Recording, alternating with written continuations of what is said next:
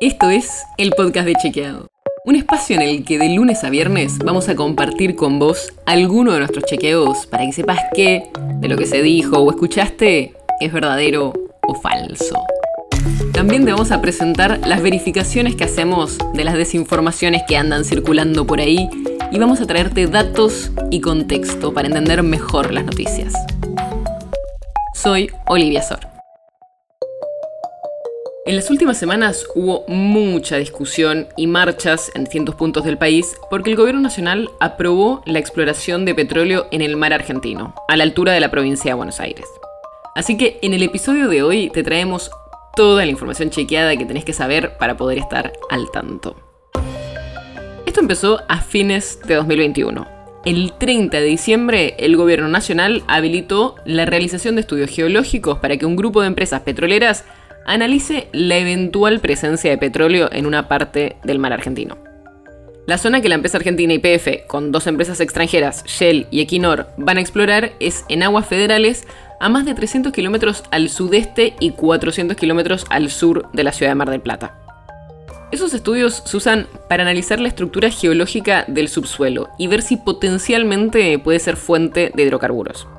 O sea, se analiza con vibraciones controladas que son emitidas desde barcos si vale la pena hacer perforaciones para tomar muestras del suelo. Si esos estudios que duran más o menos 5 meses dan positivo, las compañías podrían entonces pedir permiso para poner pozos exploratorios y después, si sigue avanzando el proceso, tramitar permisos de explotación de los recursos que se encuentren. Y esto no es que pasó de un día para el otro. Ya en 2018, cuando todavía gobernaba Cambiemos, el gobierno nacional había abierto un concurso internacional para adjudicar estos estudios de exploración y a mediados de 2021 se hizo una audiencia pública de forma virtual. Pero sigue presente en la agenda una discusión fundamental, el impacto ambiental. En esta etapa de exploración que se aprobó, la agresión al ambiente es básicamente de tipo acústico. Se usan cañones de aire que generan burbujas que llegan al fondo marino, penetran el subsuelo y recorren los diferentes estratos y capas. Cada impacto en cada capa produce ecos que vuelven a la superficie y son analizados. La crítica de organizaciones como Greenpeace es que los estudios tienen un impacto ambiental y que es el primero de muchos otros. Y que al ser en aguas ultraprofundas, los riesgos en el proceso de extracción son altos. Y otros sectores productivos, como el pesquero, también se han mostrado en contra. El gobierno, en cambio, sostiene que actualmente ya hay 36 pozos en producción que están en Santa Cruz y Tierra del Fuego y que es una técnica que ya se usa en el país desde los 70 y que no hubo inconvenientes ambientales.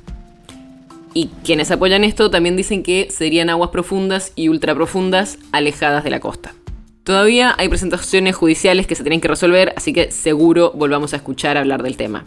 Pero por ahora ya tenés algo más de información chequeada. Y si querés más, como siempre, podés entrar a chequeado.com y leer la nota completa sobre el tema. El podcast de Chequeado es un podcast original de Chequeado, producido en colaboración con Posta. Si tienes una idea, algún tema del que te gustaría que hablemos en un próximo episodio, escribinos a podcast.chequeado.com. Y si te gustó este episodio, seguinos en Spotify o en tu app de podcast favorita y recomendanos a tus amigos. Si querés más información sobre esto o sobre otros temas, entra a chequeado.com o sumate a nuestras redes. Soy Olivia Sor.